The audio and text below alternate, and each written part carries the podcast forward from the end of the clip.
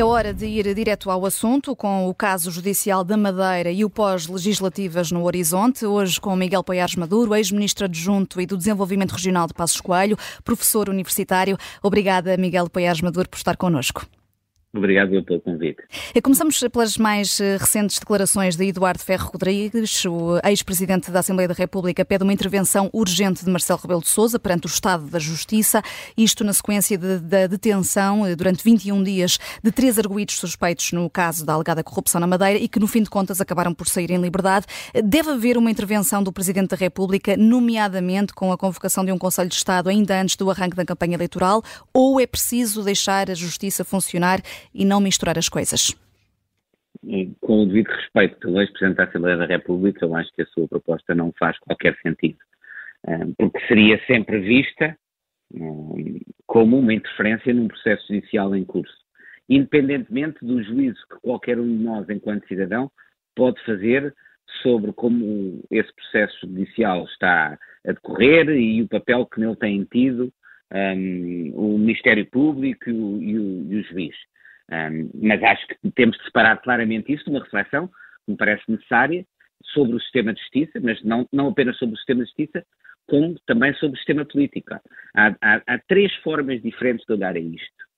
Ao que, está, que tem vindo a passar e as discussões que têm vindo a ocorrer. A primeira, o que é que não está a funcionar em termos de sistema de justiça em Portugal, e para mim, e, e em termos de Ministério Público, e para mim há problemas, quer, do quer por defeito, quer por excesso, ou seja, quer às vezes ineficácia do Ministério Público, uh, quer por outro lado excessos do Ministério Público e dos próprios juízes de instrução, mas também há um outro problema que é o que é que está a falhar muitas vezes em termos de regulação interna dentro da própria política, porque muitos destes casos, não tendo necessariamente relevância criminal e podendo não ter relevância criminal, comportam, em qualquer caso, comportamentos que são politicamente censuráveis.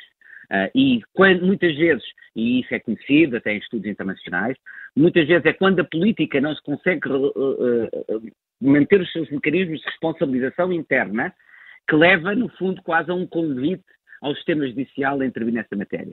E depois há a terceira dimensão, que é precisamente como é que nós relacionamos essa dimensão dos processos judiciais em curso com avaliações políticas. E eu tenho tido uma posição muito consistente nessa matéria, que é, por um lado, dizer para mim não é suficiente que alguém seja arguído para te retirar daí uma conclusão política, mas tem de existir pelo menos uma avaliação, por exemplo, de um juiz de instrução que confirmando a existência de indícios, por exemplo, para mim isso já é suficiente para colocar a pessoa numa situação que, do meu ponto de vista, impede que exerça com a necessária confiança pública determinados cargos políticos, mas há também outra questão, que é, independentemente daquilo que se passa uh, e da avaliação feita em matéria uh, dentro do sistema de justiça, são, há factos públicos que nesse contexto podem ser revelados, ter interesse público e que permitam um juízo de responsabilidade política que, do meu ponto de vista, é suficiente para daí retirar conclusões no domínio político, não no domínio de justiça.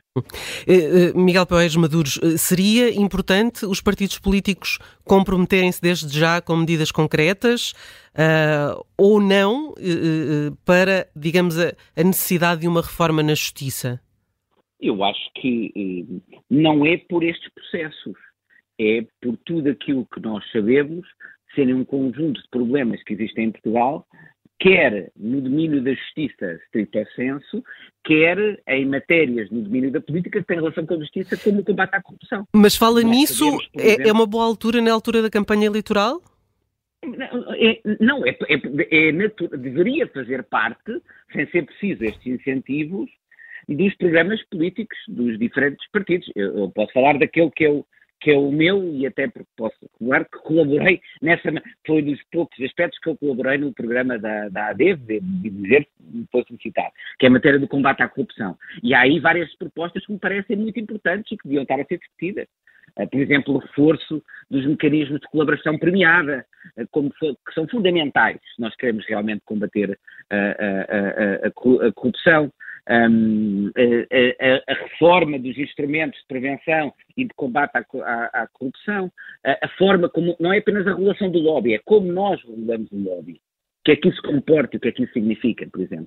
São tudo matérias que, do meu ponto de vista, por exemplo, estão no programa da AD várias propostas nessa matéria e eu acho que era importante que os partidos políticos as debatessem. Hum.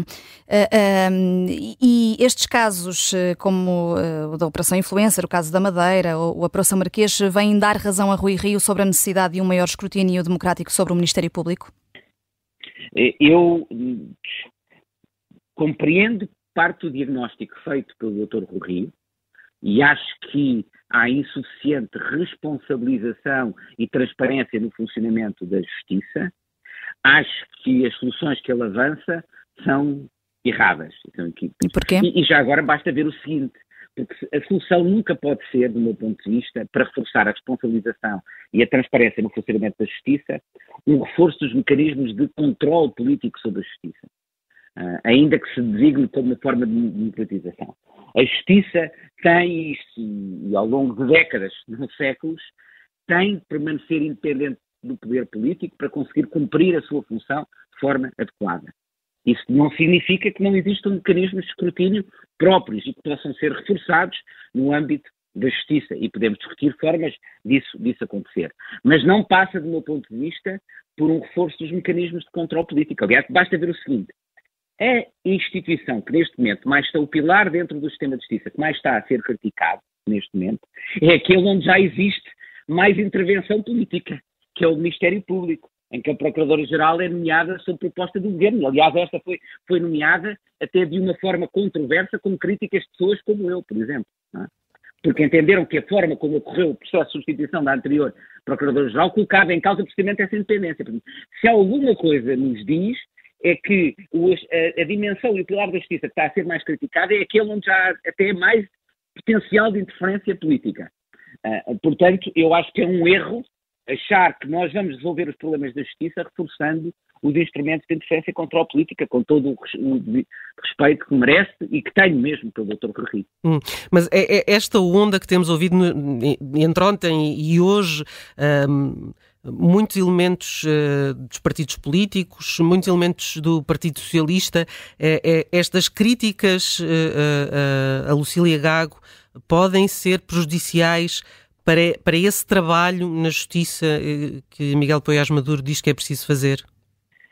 Essa, essas críticas ao funcionamento do Ministério Público, do meu ponto de vista, desde que não sejam dirigidas sobre um determinado processo concreto, porque isso pode ser visto como uma forma de condicionamento, mas em geral, a forma como funciona o Ministério Público, por exemplo, ao Ministério Público, porque nada o impede, não se pronunciar e a, e a Procuradoria não, não se pronunciar quando Uh, uh, de forma adequada, com informação, podia fazer com os Estados Unidos da América, por exemplo, isso é comum. Normalmente, quando, quando, se, quando se inicia um processo, uh, mesmo antes de haver uma, acusação, quando se constitui alguém arguído, por exemplo, muitas vezes os procuradores explicam porque é que estão a fazer, quais são os indícios com que entendem que, que, que justifica as, as, diligências que estão a tomar e porque é que estão a tomar essas diligências. Eu acho que essa é uma discussão que pode ser tida e é uma, é uma crítica que pode, ter, pode ter lugar. E, e, o esclarecimento é, que foi feito hoje pela Procuradoria-Geral da República era necessário? Foi suficiente? O que é que diz também sobre esta contenda cada vez mais evidente entre juízes e Ministério Público?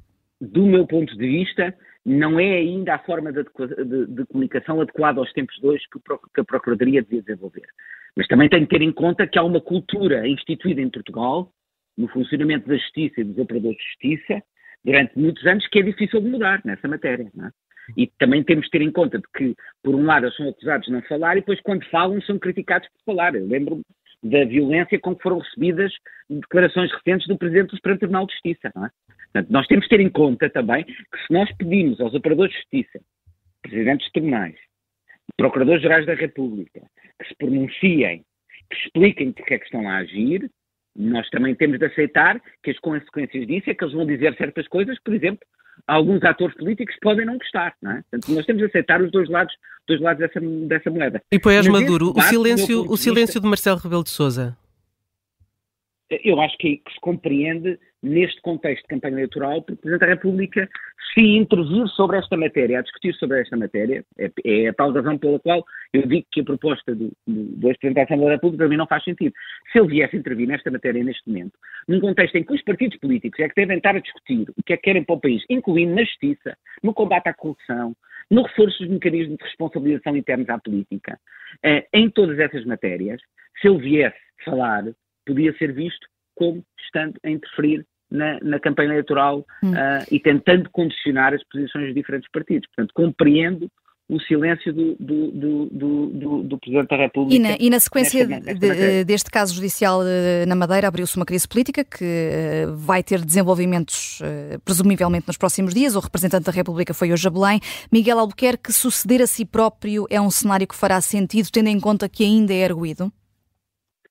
Eu acho que nós temos de fazer uma avaliação. Eu, não, eu, não, eu confesso que uh, cheguei ao país há poucos dias, estive fora, eu disse, nós temos de fazer uma avaliação. Do meu ponto de vista, e, e, eu já disse isso antes, e é a minha posição consistente há muito tempo, alguém ser arguído por si só não é suficiente. Tem de haver uma decisão, na minha opinião, foi aliás o que eu propus numa moção ao meu, ao, ao meu partido, que alguém que é erguido e, e, é sujeito a determinadas medidas de coação de um juiz, em que um juiz confirma que há indícios sérios, isso para mim já é suficiente para excluir a pessoa e para a pessoa não poder, não dever, do meu ponto de vista, desempenhar cargos enquanto existir essa, essa suspeita. Porque ela é validada quer pelo Ministério Público, quer pelo juiz. Mas, independentemente disso, há que ver que factos é que foram revelados publicamente através deste processo, e porque o processo neste momento já não está em segredo de justiça, que factos é que foram revelados, e se esses factos, independentemente da avaliação do ponto de vista legal, criminal, comportam do ponto de vista político situações que são suscetíveis de críticas, de conflito de interesse, por exemplo, de eventuais uh, potenciais favorecimentos, de uma relação de informalidade excessiva com determinados empresários. E se assim for, eu acho que isso é suficiente para fazer um juízo político que a pessoa não deve. Uh, uh, como no caso, por exemplo, do Primeiro-Ministro. Eu disse logo na altura que o Primeiro-Ministro tinha admitido pelo, pelo, pelo comunicado da Procuradoria que era um absurdo para mim. Mas que se ele não se demitisse em função daquilo que tinha sido revelado sobre o comportamento do seu chefe de gabinete e aquilo que se descobriu, e, e, os envelopes de dinheiro que se descobriram do seu chefe de gabinete, ou aquilo que foi revelado e confirmado nesse caso por um juiz de instrução, eh, com indícios fortes, relativamente ao seu melhor amigo, que ele trouxe para a esfera do governo e a quem ele deu implicitamente o poder de exercer aquelas influências, que isso para mim era grave, porque isso, do ponto de vista político, independentemente da avaliação legal, era suficiente para se tirar uma conclusão de que o Primeiro-Ministro tinha admitido. Hum.